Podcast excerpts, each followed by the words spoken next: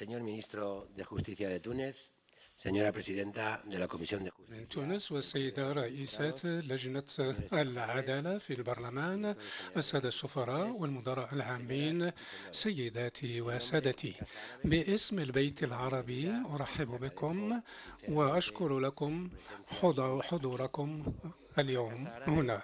بالنسبة للبيت العربي وبالنسبة لمؤسسة التحول الإسباني أو الانتقالية الإسبانية التي تنظم معنا هذا الحدث إنه لفخر لنا في إطار زيارة معالي وزير العدل التونسي أن نقدم لكم محاضرة حول التحول الديمقراطي والتعديل القضائي في تونس.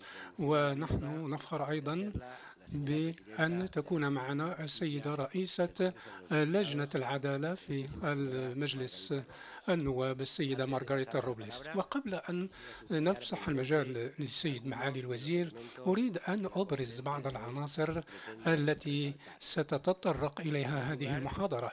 أولا بودي أن أبرز أهمية البلاد التي يأتي منها معالي الوزير. إنها الجمهورية التونسية. وفي بداية 2011 انطلقت هناك دورة تاريخية لم تنغلق بعد وكتبت في حقها الكثير من المقالات والإسهامات. ومن الصعب بمكان تقييم هذه هذا الحدث وهذه التجربة بإنجازاتها وإخفاقاتها ونحن بحد ذاتنا نحن أمام ظاهرة فاجأت الخبراء والمراقبين والتي فعلا يعني كانت ضد ما نتوقعه الكثيرون منا بالنسبة للعالم العربي. وأمام هذا الغموض هناك بيانات واضحة حيث أن معظم الأحداث التي تلت تلك الظاهرة العربية التاريخية عفوا ستتوقف عما جرى في تونس. وبالتالي أيضا ستتوقف عن تداعياتها في السنوات المقبلة. ولهذا فإن علينا أن نعير كل الاهتمام للعملية الانتقالية التونسية انطلاقا من التعاطف والتضامن والاهتمام. في المقام الثاني تمت كتابة كثير من المقالات والدراسات حول أسباب ودوافع التي كانت وراء الحراك الذي شهده العالم العربي بعد الظاهرة التونسية. وقد تم إبراز مفهوم الكرامة كهدف منشود من طرف الحراك الجماهير. ولكن هذه الكرامة التي ينشدها المواطنون أيضا سيتطرق إليها السيد معالي الوزير بالإضافة إلى التعديل القضائي. ومنذ عهد طويل من الواضح أن احترام الكرامة الفردية يحتاج أيضا إلى عدالة تحميها. والعديد من القضايا التي يعني عرج عليها هذا هذه العملية منذ 2011 تدور وتحوم حول مفهوم الكرامة. وهنا لدينا التساوي أو المساواة أمام القانون ودولة القانون ودولة الحق وهي أهداف تطمح إليها معظم يطمح إليها معظم المواطنين في البلدان العربية. وهنا المحور الرئيسي يتعلق بالعدالة. وقد علمتنا التجربة أنه ليس لا يمكن تحقيق العدالة بدون سلطة قضائية مستقلة وحامية. ونحن أمام التجربة التاريخية في تونس. هناك عدد من الآليات والمسارات المتوازية مع التجربة الانتقالية الإسبانية. ومثلا يعني تأسيس المجلس الأعلى للقضاء في تونس أو المحكمة الدستورية في تونس وبناء على رغبة البلدين هناك علاقات وثيقة بين تونس وإسبانيا في هذا المجال مما وما يبرهن على هذا هذه الزيارة التي يقوم بها معالي وزير العدالة التونسي وأيضا برهان على ذلك التعاون الوثيق في مجال العدالة القائم بين إسبانيا وتونس. وهنا أريد أن فقط أعرج على أحد المشاريع الهامة في إطار برنامج الاتحاد الأوروبي لدعم تعديل العدالة في تونس. في 2015 تم توقيع على مجموعة إسبانية إيطالية تونسية وذلك لتوأمة مؤسساتية لدعم قدرات وزارة العدالة أو القضاء. في تونس. وبالنسبة لإسبانيا فهذا المشروع تشرف عليه يعني المنظمة فياب. للديمقراطية في أمريكا الجنوبية.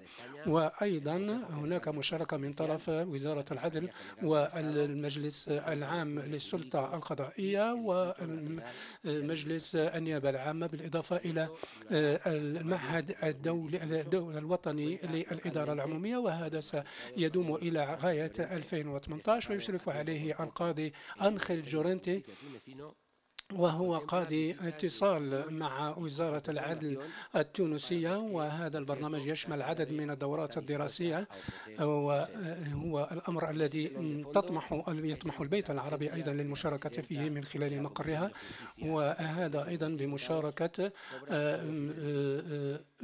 لجنة العدالة التابعة للبرلمان وهو ما يضفي عليه أهمية وجدية بالغة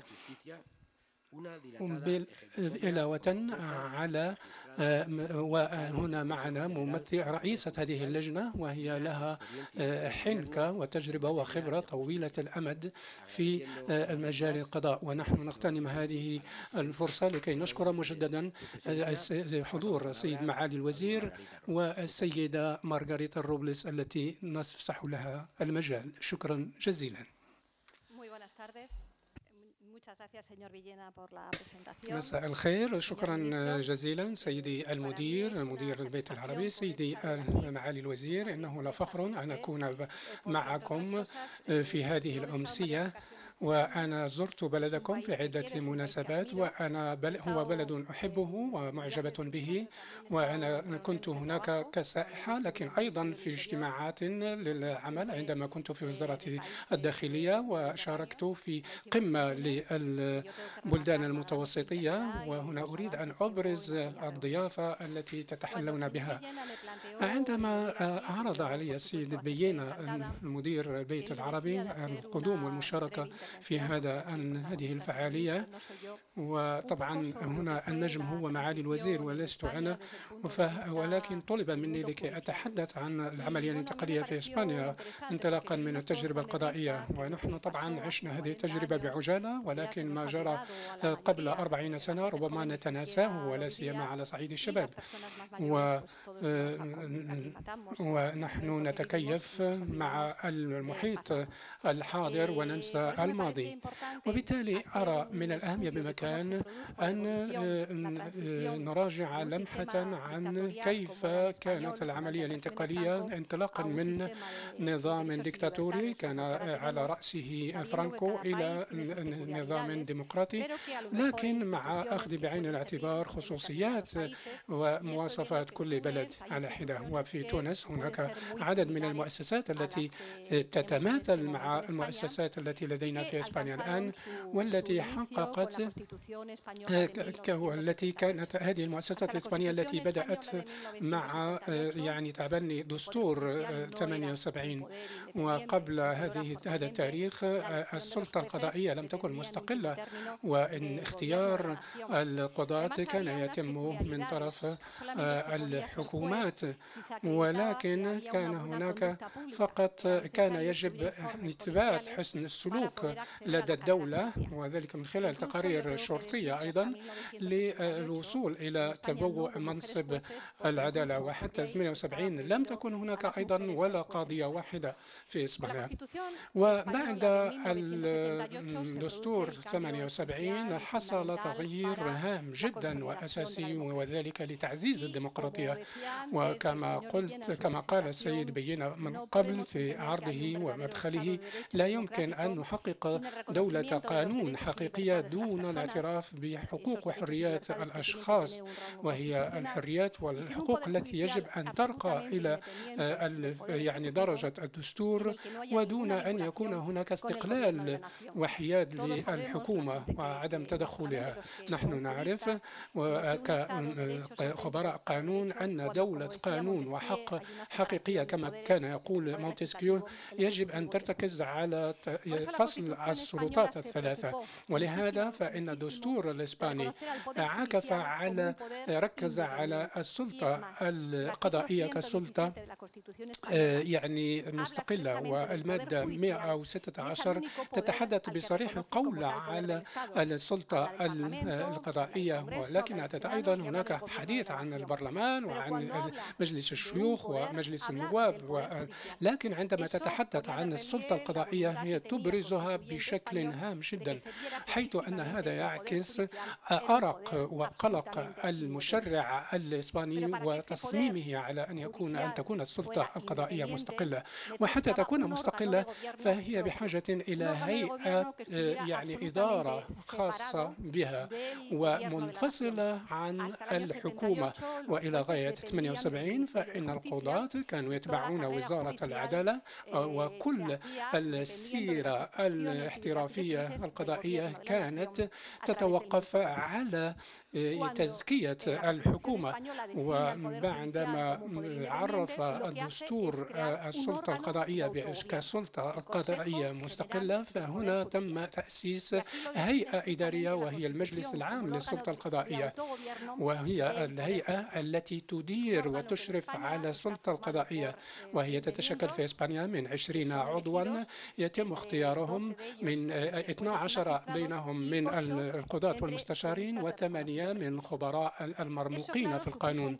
هذا طبعا كان بمثابة منعطف هام حيث كانت هناك هيئة حاكمة أو هيئة مديرة لكل ما له علاقة بالسلطة القضائية وهنا لا مجال لوزارة العدل وبحنها حيث أنها لم تتدخل لا تتدخل في أي تفصيل أو جزئية لها علاقة بأداء والقضاة بحيث أن تعيينهم مثلهم مثلا تعيين القضاة وكل هذه الأمور الإدارية في السلك القضائي هي تتم فقط من طرف المجلس العام للقضاء.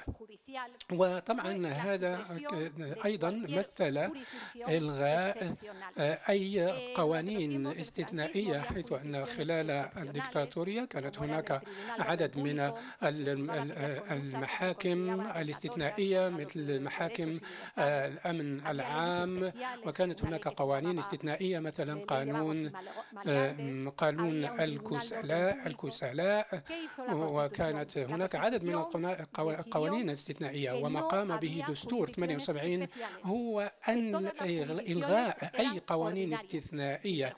وبالتالي كل القوانين هي قوانين اعتيادية. وطبعا هذا لا يمنع من أن تكون متخصصة. وبالتالي لدينا قوانين في المجال الإداري والعمل والمدني بالإضافة إلى الجنائي والعسكري. لا والاستثناء الوحيد الذي كان ربما مختلفا هو المحكمة الوطنية وقد تم تأسيسها في 78 حيث أن المحكمة الدستورية لم تعتبرها كمحكمة استثنائية وهي تم تأسيسها في لحظة تاريخية محددة وذلك لمكافحة الإرهاب. علينا أن نأخذ بعين الاعتبار أن إسبانيا عانت كثيرا من آفة الإرهاب وبالتالي عانينا من الإرهاب ولا سيما من طرف منظمات إيتا التي اغتالت أكثر من 800 شخص. لكن بغض بصرف النظر عن هذه المحكمة المحكمة الوطنية وهي ذات مواصفات خاصة فإنه لا يمكن لبلد ديمقراطي أن تكون لديه أي نوع من المحاكم الاستثنائية أو التي تخرج عن الإطار الاعتيادي وهذا ما مثل أيضا تقدما هاما جدا بالنسبة للنظام القضائي الإسباني في عملية التحول الديمقراطي في إسبانيا. وكما قلت من قبل فطبعا الحكومة ليست لها أي صلاحيات بخصوص القضاة والمستشارين بصرف النظر عن يعني دفع رواتبهم لأن وزارة العدل هي التي تعنى بدفع رواتب القضاة. لكن بالنسبة لكل الأمور الأخرى من بالنسبة للتعيين وبالنسبة للترقيات والإجراءات التأديبية كل هذا يتم من طرف المجلس العام للسلطة القضائية. أيضا لابد أن نشير إلى أهمية الجمعيات القضائية. طبعا في إسبانيا فإن الشرطة والجيش لا يمكن أن تؤسس جمعيات وذلك لضمان فكرة ومفهوم الحرية. لكن الدستور الإسباني نص على إمكانية أن يؤسس القضاة جمعيات قضائية وهذا مثل تقدما كبيرا حيث أن في تلك أننا الآن لدينا في إسبانيا أربع جمعيات للقضاة. هناك الجمعية المهنية للقضاة وتشمل حوالي 1200 قاض. بالإضافة إلى جمعيتين أو جمعية يمكن أن نقول أنها في الوسط وهي جمعية فرانسيسكو فيتوريا وتشمل 600 عضو وجمعية أخرى وهي تقدمية وهي جمعية قضاة من أجل الديمقراطية وتشمل حوالي ما بين 500 إلى 600 عضو بالإضافة إلى جمعية المنتدى المستقل ولديه حوالي 200 قاض لماذا هي مهمة هذه الجمعيات؟ لأنها تعنى بحماية قصوى لممارسة نزيهة ومستقلة وذاتية للقضاة بالإضافة إلى التركيز على أهمية ذلك بالتالي إذا ما كانت هناك أي محاولة للحكومة للتدخل في السلطة القضائية فهناك طبعا إلى جانب المجلس العام للسلطة القضائية فإن نفس القضاة من خلال هذه الجمعيات التي ذكرت أيضا تقوم بحماية هذه المبادئ وإضافة إلى هذه الآليات التي تنص ينص عليها الدستور طبعا لا يمكن تعزيز الديمقراطية انطلاقا من وجهة نظر القضاء القضائية وإثبات العملية الانتقالية من الديكتاتورية إلى الديمقراطية كما قال السيد فيينا في تقديمه. إذا لم تكن هناك آليات قضائية لحماية الحقوق والحريات. طبعا الإجراءات القضائية أهم جدا لأنه لا طائل من وجود حكومة ومؤسسات بدون حماية حقيقية لتلك الحقوق والحريات وهنا في إسبانيا لدينا اعتراف بالحماية بحق الحماية كحق أساسي وكل فرد يلجأ إلى المحاكم يمكن أن يصطحب محاميا معه بصرف النظر إذا ما كان موارده تتيح له ذلك أم لا؟ وبالتالي هذا الحق حق الدفاع أو الحماية القانونية هو حق مقدس ولهذا المؤسسات أيضا تكفل محام مجاني بالنسبة للذين يعوزهم ذلك. وجهة نظر أخرى تغيرت بشكل كامل بالنسبة للإجراءات ولا سيما على صعيد الإجراءات الجنائية أو الجزائية. هو المفهوم الذي يكرسه دستور وهو أحد الأسس في نظامنا وهو مبدأ قرينة البراءة الذي تنص عليه المادة 24 من الدستور الإسباني. وبالتالي إلى غاية وجود آه، حكم نهائي فإن أي شخص بإمكانه أن يتمتع قرينة البراءة ويعتبر أنه بريء إلى غاية صدور حكم نهائي في حقه. وبالتالي هذا الشخص ما زال يتمتع بكل الحقوق بما في ذلك محاكمة عادلة تعتبر أنه بريء إلى غاية إثبات آه، ضد ذلك. واليوم هنا في إسبانيا فإن آه، يعني توجيه التهم آه، وإثباتها هذا من بين صلاحيات النيابة العامة أو الادعاء العام. ولهذا يمثل هذه هذه المؤسسة آه، يعني عنصرا هاما جدا فيما نصطلح عليه بآلية الاتهامية. وقد رأى ربما عاين السيد معالي الوزير في زيارته اليوم أن آه، آه، طبعا أن النيابة العامة أيضا تحظى باستقلالية لممارسة وظيفتها بشكل حر وأن لا يكون هناك أي تدخل من خلال من طرف يعني هيئات أو أطراف أخرى وذلك حتى لا ينتهك مبدأ قرينة البراءة. ولهذا من أجل حماية كل هذا تم تأسيس المحكمة الدستورية بحيث أنها تضمن أن الحريات والحقوق التي ينص عليها ينص عليها الدستور يتم حمايتها من طرف كل المحاكم.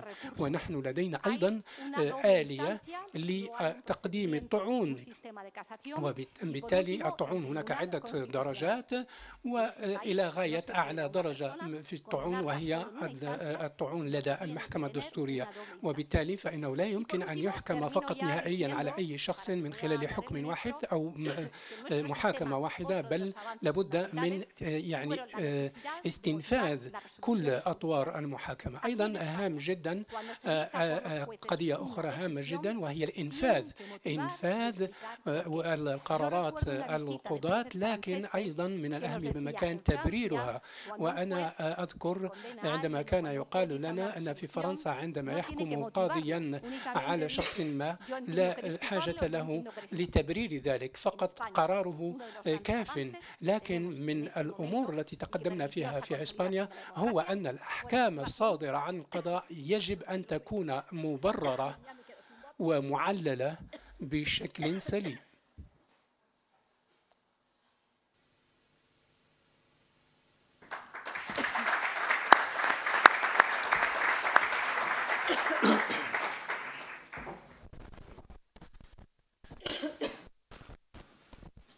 السيد مدير البيت العربي السيدة رئيسة اللجنة البرلمانية للعدل أصحاب السعادة السيدات والسادة الأفاضل أود في البداية أن أتوجه بالشكر إلى منظمي هذا اللقاء على إتاحة هذه الفرصة للتحاور معكم حول موضوع الانتقال الديمقراطي في تونس. سعيد جدا بإلقاء هذه الكلمة وسعيد جدا بتواجدي في إسبانيا. هذا البلد الصديق الذي تجمعنا به تجمع تونس وكذلك إسبانيا. ماضي مشترك تاريخ يعني فيه العديد يعني من اللقاءات والمحطات التاريخية الهامة. جغرافيا كذلك واليوم لدينا حدود مشتركة بين المغرب العربي شمال إفريقيا وأوروبا. يفصلنا البحر المتوسط لكنها حدود بهذا المعنى القانوني. كذلك ثقافيا يعني قواسم مشتركة عديدة. وهذا يمهد إلى وضع يعني الأركان المقومات لمستقبل مشترك يسوده السلم يسوده السلام. وأمام العديد من التحديات فمن واجبنا يعني مواجهة تلك الصعوبات تلك التهديدات تلك التحديات يعني بعزيمة وإرادة مشتركة. هذا قدرنا وهذا واجبنا لكي تتضافر جهودنا في سبيل يعني ليس فقط التصدي لكل التهديدات لكن لبناء والعمل المشترك في سبيل التنمية وكل يعني ما هو يساهم في مقومات يعني الحضارة ومقومات يعني النمو والتنمية. المجال هنا ليس لاستعراض كل الجزئيات ليس استعراض تسلسل الأحداث منذ 14 جانفي 2011 إلى حد هذا التاريخ لكن الهدف هو يعني قراءة يعني ربما سريعة وتقديم قراءة أفقية لمرحلة الانتقال الديمقراطي وربما بلورة ما هو ماذا ميز التجربة التونسية عن غيرها من التجارب؟ ببساطة الانتقال الديمقراطي في تونس كان مطلبا شعبيا. منذ العديد من السنوات وعرفت تونس يعني بصفة متواصلة. العديد يعني من الاحتجاجات العديد يعني من التنظيمات والمطالبات بتغيير يعني التعامل بين السلطة بين المجتمع وبين كل فئات ومكونات يعني المجتمع التونسي. كان آه، مطلبا شعبيا يرمي إلى يعني التحول من وضع كانت فيها الحريات مغيبة. إلى واقع جديد يرمي إلى ترسيخ مقومات دولة القانون.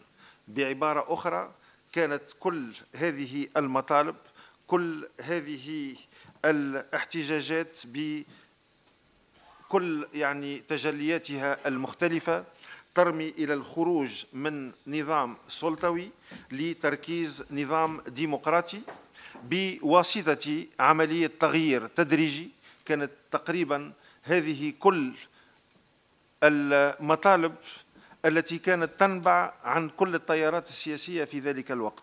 اذا تغيير تدريجي في النظام السياسي باتجاه ترسيخ دولة قانون تحترم فيه الحريات يتم احترام الحقوق العامة والفردية. كانت تهدف كذلك إلى منح دور أهم بالنسبة للأفراد في الحياة العامة. تكريس كذلك مبدأ هام اللي هو مبدأ, مبدأ تقوم عليه كل الديمقراطيات في العالم. هو مبدأ التداول السلمي على السلطة. وكذلك يهدف إلى إقرار وإرساء تعددية حزبية حقيقية. الانتقال طبعا عملية معقدة عملية متشعبة يتداخل فيها السياسي بالاجتماعي بالاقتصادي تتداخل فيها المعطيات الداخلية بالمعطيات الإقليمية والمعطيات الدولية. مسار كان يضم على الأقل ثلاثة مراحل.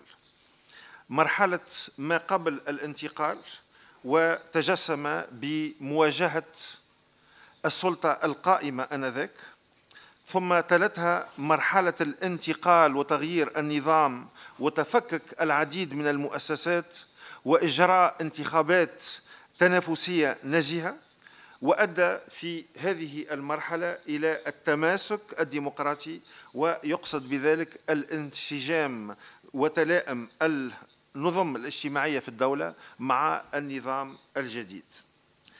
يحصل في العادة الانتقال الديمقراطي عبر آليات عديدة أسوأها كما نعرف الانقلابات.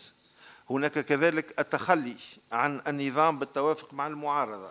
هناك أساليب متعددة قد شهدتها بعض البلدان حتى في التاريخ الحاضر في الصدامات العنيفة في حروب أهلية في يعني مواجهات دموية. التجربة التونسية كانت مختلفة على هذا الأساس. كانت ما حصل في تونس لم يكن يعني مطابق مع أي من هذه الآليات التي ذكرتها. كان إن صح التعبير طبخة تونسية صرفة ما حصل في تونس كان طبعا ثورة.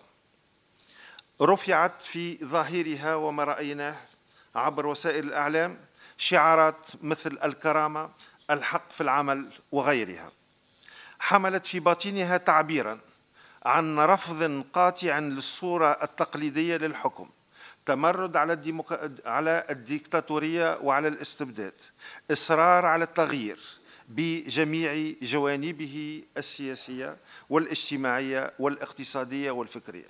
في الحقيقة الثورة التونسية كانت تلقائية كانت غير منظمة في خصوصياتها قادها الشباب. قادتها كذلك المرأة. وهذه من خصوصيات الانتقال الديمقراطي في تونس. لم تكن وراءها إيديولوجية معينة. لم تكن لها آباء إيديولوجية أو أحزاب أو تيارات فكرية يعني واضحة. كانت في البداية تلقائية. التأثير ربما حمل في طياته يعني هذا ما شاهدناه من محطات في المرحلة الانتقالية. لكن قبل ذلك هي ثورة تلقائية ولم تكن منظمة وكانت في جميع الحالات وفي كل يعني ربما المواقع قد فاجأت الجميع. كانت هذه الثورة تسميتها عديدة. في البداية سمعنا كلنا عن ثورة الياسمين. أسوة ببعض يعني الثورات في البرتغال وغيرها التي اختارت يعني ألوان وتسميات أزهار. ثم سميت كذلك بالربيع العربي. هذه العبارات نجد كذلك مصدرها في التاريخ الأوروبي 1848 ثم ربيع براغ 68 وصولا إلى ربيع أوروبا الشرقية. في أواخر الثمانينات وبداية التسعينات كان الربيع في الحقيقة عاصفا في العديد من البلدان العربية. أما بالنسبة للثورة التونسية فيمكن القول أنه كان استثناء كان ربما هذه التسمية قد تصلح على تونس لكنها لا تصلح على غيرها بالنظر إلى النتائج الانعكاسات التي ترتبت عن هذه يعني الأحداث التي آه، تمت على إثر الثورة التونسية.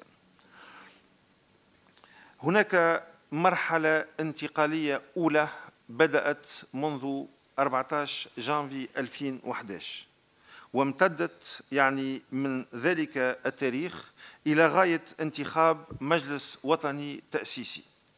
يوم 14 جانفي تم الاعتماد بصفة ربما يعني غير مفهومة في ذلك الوقت لكنها يعني متناسقة.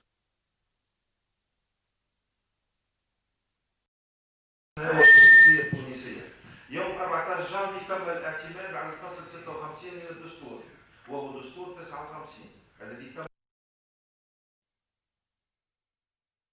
وقتي في منصب رئيس الجمهورية.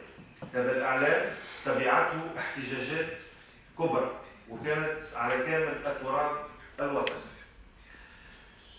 تولى آنذاك في ذلك اليوم 14 جانفي الوزير الأول وهو الوزير الأول لمن علي رئاسة الجمهورية بصفة وقتية بما يعني وأن رجوع الرئيس السابق كان في ذلك اليوم ممكن. منذ يعني اليوم الموالي وبعد الغليان الذي يعني نتج عن تطبيق الفصل 56 اجتمع في اليوم الموالي يوم 15 جانفي 2011 المجلس الدستوري الذي أعلن عن الشغور النهائي في خطة رئيس الجمهورية. وبالتالي فوقعت القطيعة أن الشغور أصبح نهائيا وبمقتضى الفصل 57 دائما من الدستور الذي ما زال ساري المفعول فإن رئيس مجلس النواب هو الذي يتولى خطة رئيس الجمهورية إلى حين تنظيم انتخابات رئاسية. الملاحظة الأولى أن الانتقال قلنا أن الثورة كانت تلقائية كانت شبابية قضتها كذلك المرأة وتمت بصفة سلسة. لم تكن هناك صدامات لم تكن هناك يعني دماء في الشوارع. وبالتالي تمت على الأساس الدستوري هذه الملاحظة الأولى مرحلة أولى الفصل 56 مرحلة ثانية الفصل 57 الملاحظة الثالثة أن الرئيس المؤقت أصدر بعد ذلك الدستور الصغير في مارس 2011 منذ الأسبوع الأول وأوقف العمل بمقتضى الدستور الصغير ب يعني العديد من المؤسسات. ومنها المجلس الدستوري الذي أعلن الشهور النهائي في منصب رئيس الجمهورية ثم كذلك يعني بمجلس نواب الشعب واجتمعت في ذلك الوقت السلطتين التشريعية والتنفيذية بين يد واحدة وهو الرئيس المؤقت. قبل ذلك اجتمع كذلك مجلس النواب اللي كان يعني مكون من أغلب نواب التجمع الدستوري في ذلك الوقت وفوض أغلب سلطاته إلى رئيس الجمهورية المؤقت ليمارس السلطة التنفيذية والتشريعية بمقتضى مراسيم حسب دستور 59 في هذا الاتجاه هناك مؤسسة لعبت دورا محوريا دورا هاما لم يبرز كثيرا للعيان. أقصد بذلك المحكمة الإدارية. أنه في تلك الفترة كان هناك غليان كانت هناك اعتصامات أبرزها اعتصام القصبة. وكانت المطالبة بيعني مجلس تأسيسي على غرار ما وقع بين 1956 و 1959 أي بعد استقلال يعني الجمهورية التونسية في ذلك الوقت وبعد يعني يعني بعد الاستقلال. وهذا المجلس التأسيسي هو الذي أعلن الجمهورية ويعني آه، آه، كتب الدستور 59 كانت إذا هناك يعني أزمة كان غليان كانت البلاد تعيش عاصفة بأتم معنى الكلمة. النظام انهار. العديد يعني من المؤسسات كانت يعني معطلة. ولا أحد يعلم في أي اتجاه سوف تسير البلاد. إذا أتحدث عن الفترة بين 14 جانفي وفيفري إلى حين يعني صدور الدستور الصغير.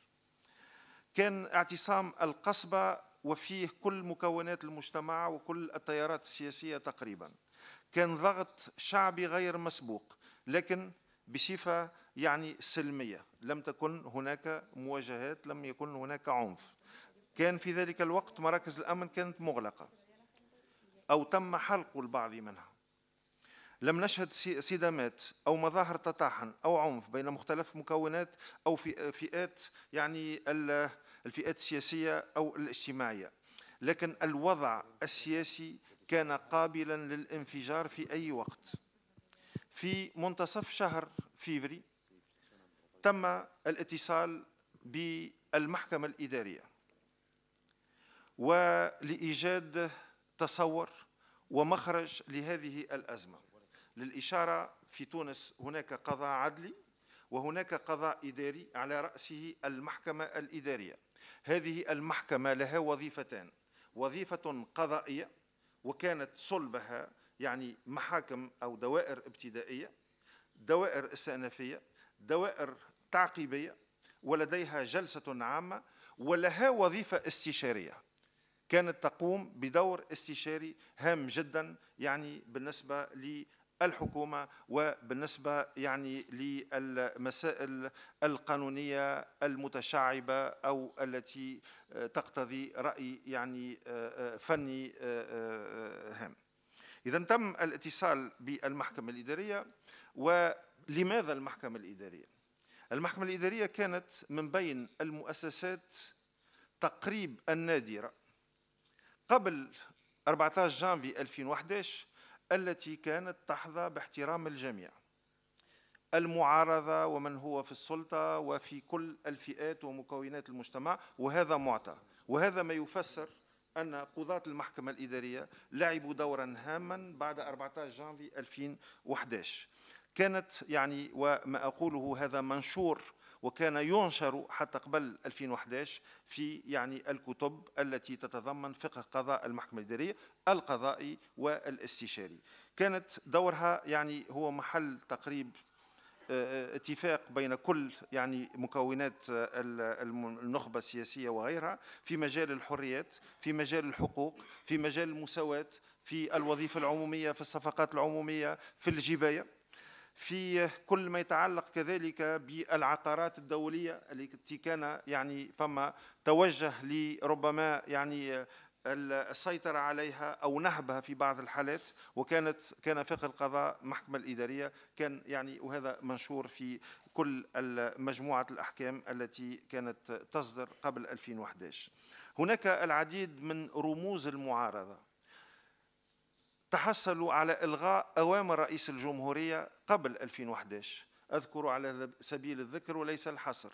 من قادة الحزب الشيوعي من النقابيين من الإسلاميين مثل أحمد إبراهيم رحمه الله يعني الذي كان زعيم الحزب الشيوعي.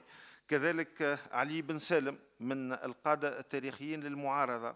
منصف بن سالم من قادة الإسلاميين وصادق شورو من قادة الإسلاميين. مصطفى بن جعفر من الديمقراطيين ومن أكبر معارضي يعني النظام السابق سيام بن سدرين وغيرهم كثيرون الذين تحصلوا على أحكام لفائدتهم قبل 2011 إذا هذا الذي أفسر لماذا تم التوجه للمحكمة الإدارية. أولا لأن كانت عندها وظيفة استشارية ثم لأنه كانت محل احترام الجميع بما في ذلك ذلك المعارضة قبل 2011 كانت هناك طبعا كما قلت ثقة في استقلالية المحكمة الإدارية في حيادها في كفاءتها. لا أقول أنه خطر في نهاية الأمر قلت أن التنظيم القضائي في تونس فيه قضاء عدلي وقضاء إداري. هما الحقيقة القضاة كلهم يعني منبثقين عن نفس المجتمع تقريبا نفس العائلات ونلقاو في بعض الحالات نفس العائلة هناك فرد منها في القضاء العدلي وفرد منها في القضاء الإداري. نفس يعني التربية نفس يعني البيئة نفس المدارس نفس الكليات لكن بالنسبة للتنظيم بالنسبة للضمانات بالنسبة لخصوصيات القضاء الإداري وهناك خصوصية في القضاء الإداري هو الذي أعطى هذا التوجه. ليس الأشخاص ليس القضاة لكن هو الهيكلية النظام الذي كان موجود في القضاء العدلي آه، مع العدد الهائل من الدوائر والمحاكم إلى غيرها هي اللي أعطت يعني نمطين يعني في القضاء التونسي وليست القضاة يعني في جوانبهم الذاتي. يعني القضاة المتخرجين من الكليات أو من المدارس التكوينية يحملون في طياتهم يعني هذه الاستقلالية لكن المنظومة ككل هي التي انحرفت ب القضاء في بعض يعني الاختصاصات. يوم 21 فيفري 2011 إذا آه، آه، آه، وردت الاستشارة على المحكمة الإدارية. والاستشارة تقول أن الأفاق مسدودة. أن هناك خطرا محدق بالبلاد وسبل الخروج من الأزمة مستعصية وغير واضحة وطلب من المحكمة الإدارية بيان التوجهات القانونية التي يمكن الاعتماد عليها للخروج من الأزمة. وكان هذا يعني آه، موثق في آه، يوم 21 فيفري.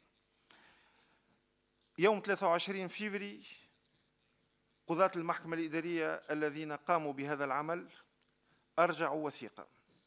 وثيقة فيها تضمنت التنظيم المؤقت للسلط كاملا وهو تقريب التنظيم المؤقت الذي صدر في مارس مع بعض التغييرات. كما تضمنت الوثيقة التي وجهت إلى رئيس الجمهورية المؤقت ووجهت إلى وزير الداخلية في ذلك الوقت خريطة طريق تضمنت أهم يعني المحاور حث يعني السلطة الوقتية المؤقتة على إحداث هيئة انتخابات مستقلة. قلت الوثيقة الأولى هي التنظيم المؤقت للسلطات الذي يحل محل دستور 59 وهذا تم تحريره وصياغته من قضاة المحكمة الإدارية. إذا التوجه لإحداث هيئة مستقلة للانتخابات هذا جديد في المنطقة كلها وكان أول فكرة صدرت قلت في هذه الوثيقة التي تتضمن خريطة طريق ثم هيئة مستقلة للإعلام السمعي والبصري وهو ما تم. تنظيم انتخابات تشريعية ورئاسية في 25 جويليا 2011 تكوين حكومة انتقالية تسهر على تنظيم الانتخابات ويمنع على أعضائها الترشح للانتخابات القادمة. كانت هذه فكرة صادرة كذلك عن المحكمة الإدارية.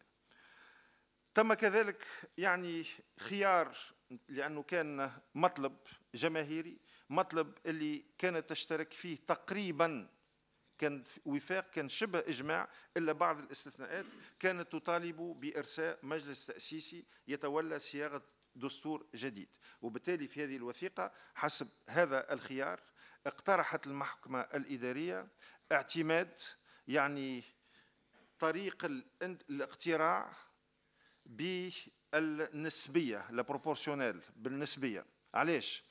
لأن المسألة عندما يتعلق الأمر بانتخاب مجلس تأسيسي ما هو ما هي وظيفة المجلس التأسيسي؟ هو صياغة دستور جديد وطريقة الاقتراع النسبية هي التي تضمن تمثيلية أكبر حتى بالنسبة للحركات السياسية الصغرى. بالنسبة للأحزاب السياسية الصغرى سوف يمكن بهذه الطريقة أن تتواجد في المجلس التأسيسي. علاش؟ لأن الوظيفة الأساسية للمجلس التأسيسي هي صياغة الدستور. ولكي نعطي مشروعية لهذا الدستور لابد أن يكون في أكبر عدد ممكن من التمثيلية لكل التيارات الاجتماعية والسياسية خاصة. وبالتالي كان هذا الاقتراح. ثم في انتخابات نفتح قوس بالنسبة ل 2014 تم اعتماد نفس يعني طريقة يعني الاقتراع النسبية. وهذه يعني ربما انتخاب مجلس تأسيسي يتولى صياغة الدستور هذه جيدة لإعطاء المشروعية لكن بالنسبة للانتخابات كما نعرفوا هي ديمقراطية طبعا لكن من نتائجها هي يعني عدم بعث في مجلس تشريعي ل يعني أغلبية مريحة يمكن معناها أن تضمن الاستقرار السياسي. وبالتالي اعتماد طريقة الاقتراع النسبي هي اللي تخلق يعني تشرذم ربما في التيارات السياسية ولا تضمن وجود يعني أغلبية مريحة يمكن أن تعتمد عليها الحكومة وتضمن الاستقرار السياسي. إذا هذا يعني ربما آه، الفرق بين الاثنين.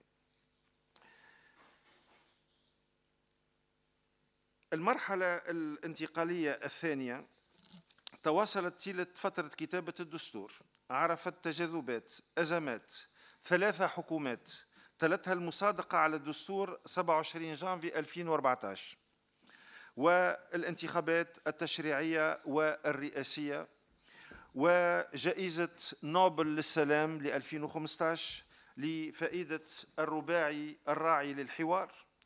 ليقع على أثر ذلك الانطلاق في مرحلة تركيز الهيئات الدستورية والمؤسسات الدائمة وتنزيل أحكام الدستور على أرض الواقع. بهذا المفهوم يمكن أن نقول كان في تونس الربيع ناجحا. بالرغم من يعني بعض الهنات بالرغم مما عرفته البلاد من اغتيالات سياسية سنة 2013 ما شهدته البلاد من عمليات إرهابية ما قدمته المؤسسة العسكرية والمؤسسة الأمنية والمدنيين كذلك من شهداء نتيجة لهذه الظاهرة الجديدة على تونس التي لم نكن مهيئين لها وهي ظاهرة يعني كانت حديثة كانت جديدة على المجتمع التونسي وحتى على النخبة. رغم كذلك الصعوبات الاقتصادية والاجتماعية وكانت كلها ترمي إلى تحسين الوضع وكان الجميع يطمح إلى تحسين وضعيته المادية والاجتماعية في أسرع وقت ممكن. رغم كل ذلك فيمكن أن نقول أن مرحلة الانتقال الديمقراطي في مرحلتها الأولى مرحلتها الثانية كانت يعني ناجحة نسبيا لكن قد نتساءل وقد يتساءل البعض لماذا نجحت تونس حيث فشل الآخرون؟ ربما قراءة سريعة في بعض الخصوصيات. هل كان ذلك من باب الصدفة؟ لا أعتقد ذلك. هناك محطات تاريخية معروفة. 1846 إلغاء العبودية. كانت هذه أول يعني يعني إلغاء ومن أول البلدان في العالم. قبل العديد من البلدان الأوروبية قبل الولايات المتحدة. محطة لها مغزى لها يعني آه، أهميتها في المسار التاريخي. 1857 البي يعني يصدر عهد الأمان الذي يتضمن العديد من الحريات والحقوق. 1861 أول دستور في العالم العربي الإسلامي كان في تونس. 1956 مجلة الأحوال الشخصية وهي مرحلة تاريخية مفصلية في تاريخ تونس الذي أعطى للمرأة حقوق يعني متقدمة جدا على أغلب يعني البلدان ليس في إفريقيا أو العالم العالم العربي فقط لكن يعني في أغلب مناطق يعني العالم. كان كذلك على المستوى العملي دور هام جدا لإجبارية التعليم. كانت في كل المناطق كانت يعني ميزانية الدولة لا تخصص يعني للجيش ولشراء يعني الأسلحة بل كانت تخصص ل يعني التعليم وكان هذا يعني من ميزات يعني الدولة التونسية في مرحلة ما بعد الاستقلال وبدأ ذلك يعني آه، سنة 56 بعد الاستعمار بعد خروج المستعمر كان تقريبا مئة ألف تلميذ. بعد عشر سنوات هذا الرقم أصبح أكثر من عشر مرات. كان التعليم هو الذي خلق جيلا مثقفا خلق جيلا متفتحا. لم يكن هناك فرق بين يعني في الأطفال بين الذكور وبين الإناث وهذا ربما ما يفسر ما حدث خمسين أو ستين سنة بعد ذلك. إذا المصدر والرجوع إلى بداية يعني مرحلة ما بعد الاستقلال قد يفسر وهذا ربما يعني هناك من هو مختص أكثر مني ليقوم بهذا الربط لكن لا أعتقد أن ما حدث كان من باب الصدفة. قد لا يتسع المجال أكثر للتعمق في أسباب توافق تونس في رفع العديد من التحديات لتجاوز العثرات والعقبات لكن يمكن في هذا الإطار التركيز على أربع محاور أعتبرها مفصلية في توفير أسباب نجاح الانتقال الديمقراطي. العنصر الأول هو هناك ثقافة توافق. عادة نقول أن التونسي يسير يتقدم لا يتراجع إلى أن يرى الهوى. وهو يريد أن يراها بعينه. عندما يرى الهوى والمنحدر يتراجع ويرجع إلى التوافق. هذه نقولها في الأمثلة الشعبية. وتم ربما تجربتها وخبرتها على المستوى السياسي. أدرك التونسيون أن الانتخابات لوحدها لا تصنع. لا تصنع المعجزات، أن الشرعية الانتخابية على أهميتها، فهي قاصرة على المرور بالبلاد من المرحلة الانتقالية إلى مرحلة المؤسسات الدائمة. من مرحلة عدم الاستقرار إلى مرحلة البناء الديمقراطي، لذلك كان هناك إجماع كان هناك توافق على الابتعاد عن الإقصاء وربما يكمن هنا السر كان هناك توافق وكان هناك تقريب إجماع على عدم إقصاء ايا كان أي تيار سياسي أي تيار يعني فكري. هذا ربما مسألة مفصلية التي ربما تفسر يعني آه، آه، تجاوز تونس والمرحلة يعني الثالثة بسلاسة ودون مواجهات. التونسيون عرفوا كيف يجلسون على طاولة واحدة. كانوا الليبراليين النقابيين الإسلاميين القوميين والدساترة كذلك. تجاوزوا الصعوبات التي اعترضتهم. كانت صعوبات كبيرة لكنهم بالجلوس مع بعضهم كانت هناك يعني مصادمات فكرية. يعني هي المصادمات الفكرية على المستوى حتى الإعلامي هي التي جعلتنا لا نذهب إلى الشارع نتصادم مع بعض أو لنستعمل أدوات العنف. هذا شيء أساسي. كان الجدل محتد حول صياغة الدستور. الاختلاف كان شديدا بين الفرقاء كما بدأت تذمر صلب النخب السياسية من طول المرحلة الانتقالية وتجاوزها المدة الزمنية التي كانت محددة لها. كذلك برزت بعض يعني التيارات بعض المجموعات مثل روابط حماية الثورة. كما تميزت تلك الفترة بانفلات نسبي في الخطاب الإعلامي. كذلك عرفت اغتيالات مثل اغتيال الشهيدين شكري بالعيد ومحمد البراهمي وقد عمقت هذه الاغتيالات الأزمة. بل وكاد يقود البلاد إلى ربما ما لا يحمد عقباه. لكن الحكمة وقدرة التونسيين على التفاهم على الحوار هو الذي جعلنا يعني نتفادى كل هذه التهديدات وهذه المخاطر على أمن البلاد. في ذلك الوقت تدخل الرباعي الراعي للحوار. هذا الرباعي الذي تحصل على جائزة نوبل للسلام لاحقا. كان الاتحاد العام التونسي للشغل الذي كان له دور تاريخي في كامل المحطات التي عرفتها يعني مسيرة البلاد قبل الاستقلال وفي الكفاح الوطني وبعد الاستقلال.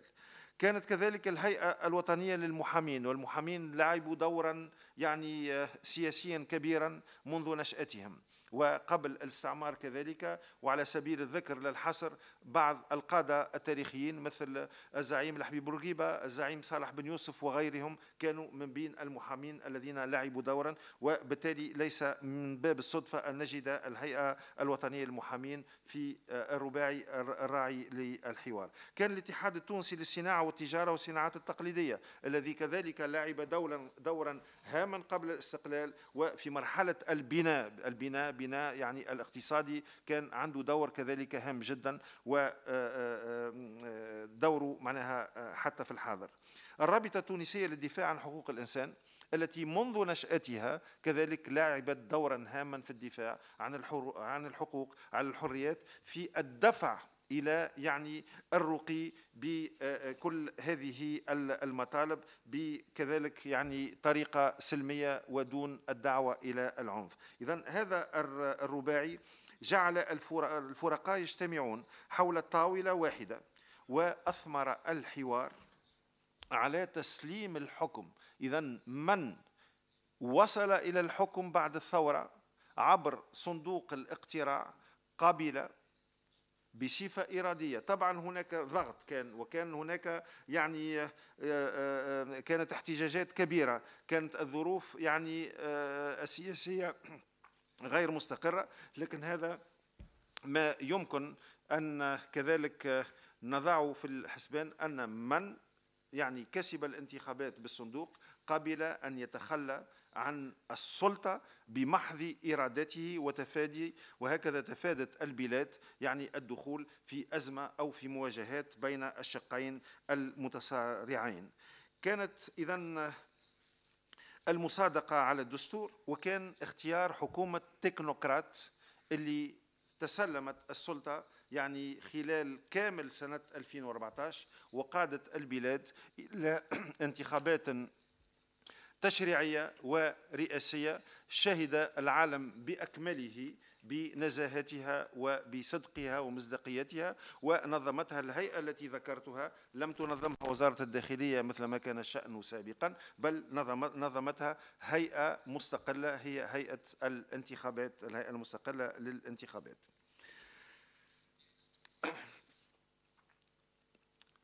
آه، للإشارة عفوا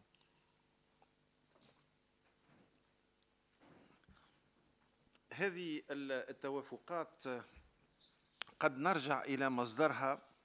كذلك إلى قبل 2011 كانت هناك مجموعة 18 أكتوبر 2005 التي جمعت في المعارضة كل التيارات السياسية التي كانت في المعارضة آنذاك. وبالتالي التونسيين أعتقد أنهم تذكروا أنهم اجتمعوا باختلافاتهم من اليسار إلى الإسلاميين إلى النقابيين إلى القوميين إلى يعني كل مكونات المعارضة آنذاك واستحضروا ذلك وهذا ما يعني آه، آه، سهل يعني آه، لقائهم وحوارهم ويعني وصولهم إلى حل مقبول من قبل الجميع. كانت آه، حكومة آه، التكنوقراط التزمت بعدم ترشح أعضائها إلى الانتخابات القادمة.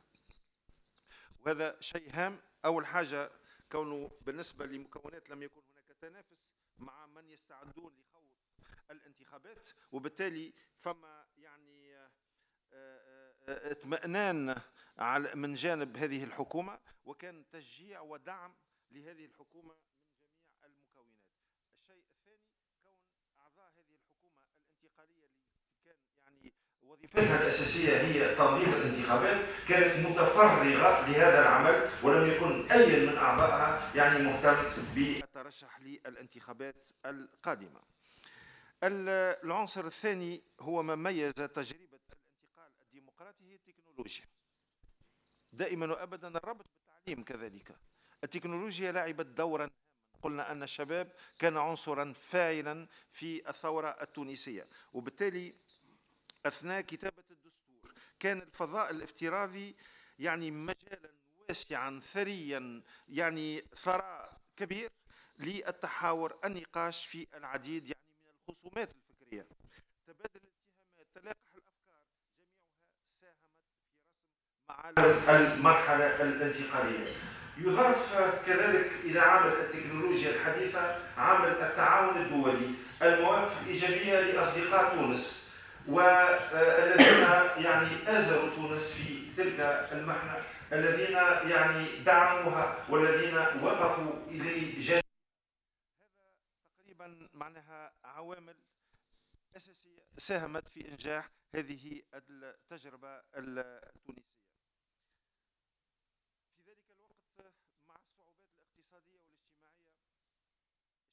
التونسي قام يعني بإشارة هامة جدا على المستوى الإنساني استقبل تقريبا أكثر من مليون ونصف لاجئ مع الصعوبات الاقتصادية مع الصعوبات الاجتماعية وقاموا بإيواء هؤلاء. كانوا الليبيين الذين هربوا من الحرب التي يعني انتشرت في ليبيا يعني الشقيقة وبالتالي استقبلوهم وقاموا ب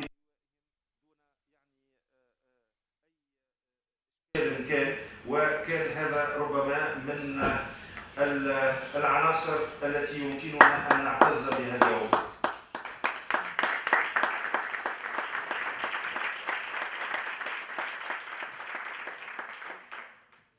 علامة ثالثة مميزة للانتقال الديمقراطي تتمثل في قيام المؤسسة العسكرية. وهي نقطة أساسية ومن خصوصيات التجربة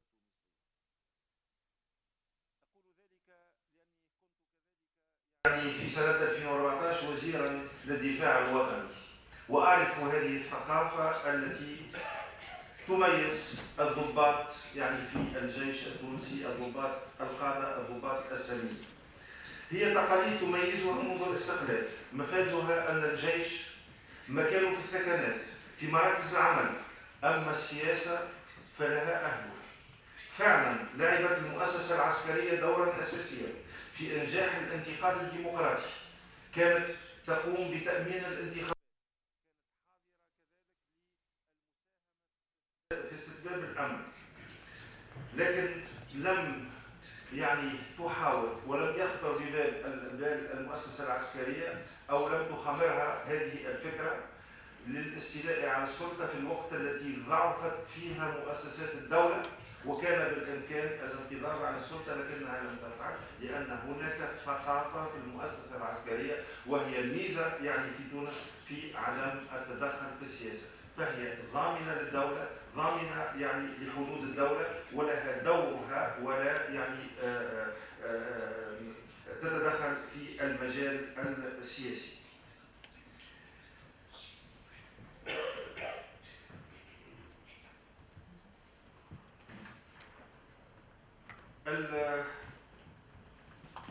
الملاحظة التي أسوقها في هذا الاتجاه أقول أن هناك مؤسستان وإلى يومنا هذا لابد أن نحافظ عليها. هو أن السياسة يجب أن نسهر على أن لا تدخل إلى مؤسستين. هما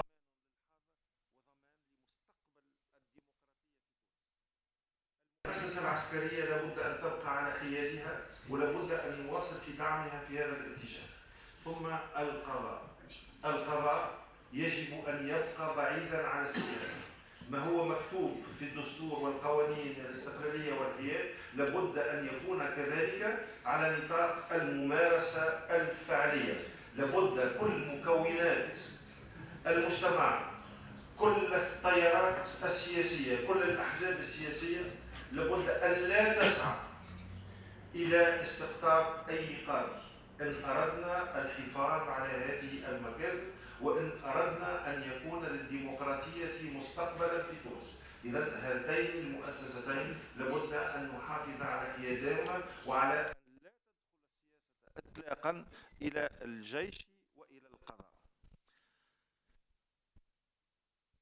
القضاء كذلك هو من من ركائز ومن عناصر الدورة الاقتصادية. علاقة مباشرة. الثقة في القضاء هي التي تدفع المستثمر إلى القيام يعني بالمشاريع إن كان المستثمر الداخلي أو كان المستثمر الأجنبي. وبالتالي ما نقوم به اليوم؟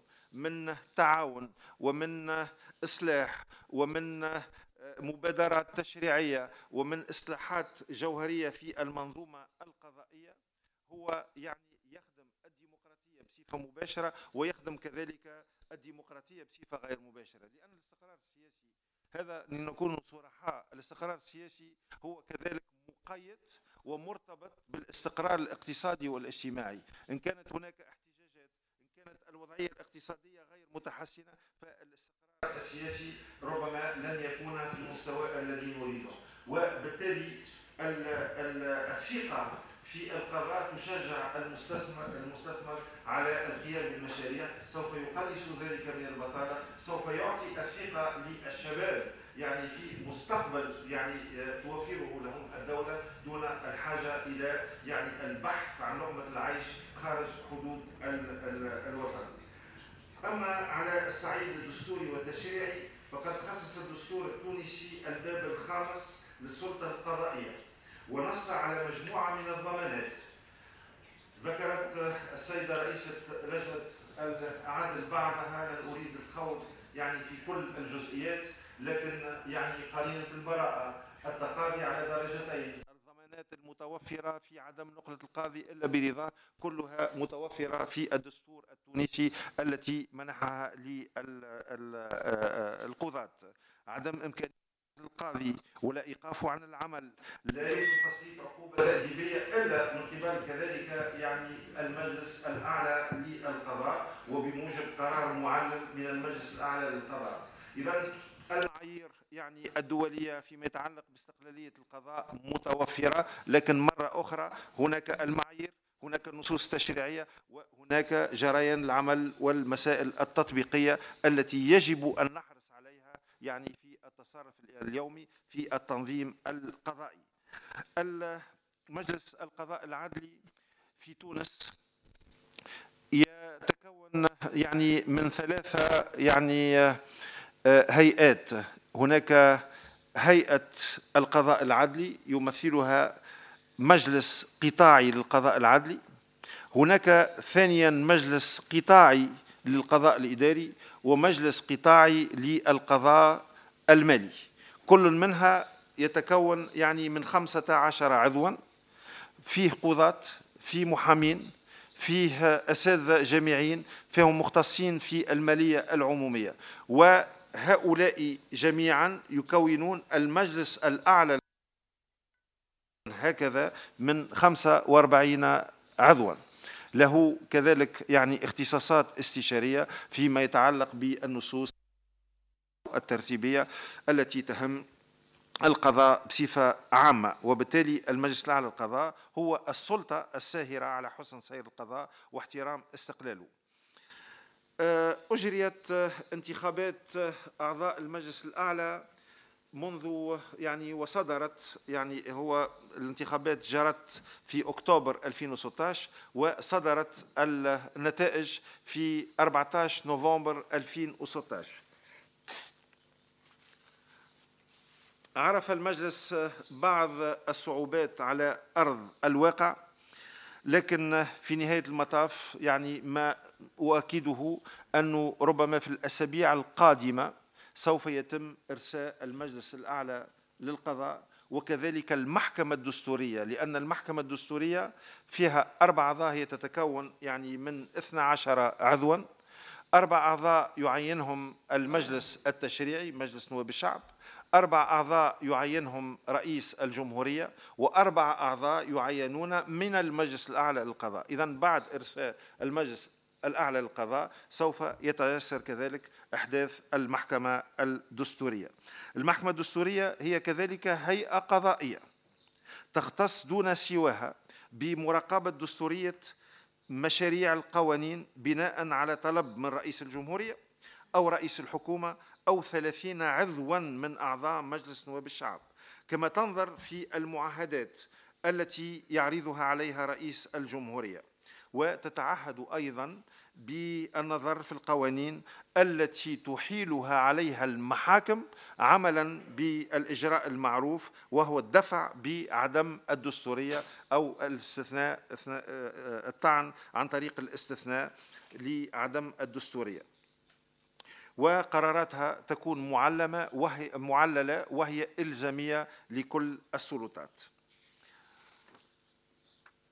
بالإضافة إلى ذلك في هذه المرحلة الانتقالية تم إصدار العديد من القوانين أهمها القانون المتعلق بالعدالة الانتقالية كون المرور من مرحلة إلى مرحلة يعني المؤسسات الدائمة لابد حسب أغلب التجارب التي عرفت يعني آه، هذه المراحل وهذا الانتقال هو لابد من مرور مرور ب يعني العدالة الانتقالية. تم أحداث هيئة تسمى هيئة الحقيقة والكرامة وهي تطبق يعني عناصر ومراحل ثلاثة. أولها كشف الحقيقة المحاسبة لمن أذنب وهنا يعني نصر في تونس على أن لا تكون العدالة الانتقالية لا انتقامية ولا انتقائية. الثالث كذلك هو التعويض لمن ربما تم المساس بحقوقه في تلك الحقبة يعني آه، آه، السابقة. ثم الهدف الأسمى الذي ترمي إليه العدالة الانتقالية الهدف هو نلقاه في المرحلة الرابعة هو المصالحة الشاملة لابد أن تهدف العدالة الانتقالية إلى المصالحة بين كامل مكونات المجتمع حتى يتم هذه إرساء. الخصوصية للعدالة الانتقالية في تونس هو فيها عنصر خامس تم إضافته هو الإصلاح المؤسساتي. الإصلاح المؤسساتي لضمان عدم العود لعدم تكرار نفس يعني الأخطاء السابقة ونفس الانتهاكات السابقة. وبالتالي المرور إلى مؤسسات دائمة يمر عبر إصلاحها وهذا ما نحن بصدده في تركيز العديد من المؤسسات وإصلاح المؤسسات السابقة التي كان لها ضلوع في العديد أو بعض الانتهاكات.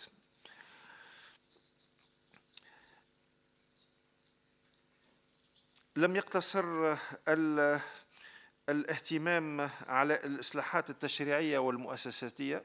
إحنا اليوم يعني في مرحلة اللي نشهد فيها العديد من الإصلاحات على المستوى التشريعي في مجال القانون الجزائي ومجلة المجلة الجزائية مجلة المرافعات المدنية مجلة الإجراءات الجزائية مجلة التحكيم وعديدة يعني اللجان التي هي منكبة اليوم على يعني مراجعة كل هذه التشاريع. لكن لابد كذلك على المستوى العملي من تحسين ظروف العمل بالمحاكم صيانة المباني استعمال الوسائل التقنية الحديثة ومنها الإعلامية وغيرها وضع منظومة لصيانة المحاكم والمقرات تقريب القضاء من المواطن لأن التقريب قد يكون على مستوى المسافات بإحداث محاكم قد يكون على المستوى الزمني في التقليص من الأجال وهذه معضلة لأنه لا يمكن أن نتحدث عن محاكمة عادلة إن كانت أجال البت في فصل القضايا يعني طويلة. إذا من أركان المحاكمة العادلة ولا يمكن أن نفتخر أو نعتز بنظام قضائي تكون فيه الأجال يعني طويلة وغير معقولة. إذا ننكب على يعني التقليص من يعني المسافة الجغرافية بإحداث محاكم جديدة تكون قريبة من المواطن تقليص المدة الزمنية وكذلك فما يعني هذا الفارق الاجتماعي كون للولوج للقضاء للوصول للقضاء للدفاع عن القضاء يعني فعلنا ونحن بصدد تفعيل يعني الإعانة القضائية. لأن الفئات الاجتماعية التي لا تقدر يعني على المصاريف الباهظة في بعض الأحيان بالنسبة للقضايا قد تسلم في حقها ولا تدافع في حقها في غياب منظومة يعني متاع الإعانة القضائية. ونحن منكبين اليوم كذلك للدفع لتقريب هذه المسافة التي أسميها الاجتماعية. اليوم التحديات التي عرفتها إسبانيا نحن نعرفها. اليوم لدينا استراتيجية وطنية لمقاومة الفساد. تم إحداث قطب قضائي اقتصادي ومالي. في يعني فيه قضاة متخصصون. قطب قضائي يعني اقتصادي ومالي آه، متخصص في مقاومة هذه الظاهرة.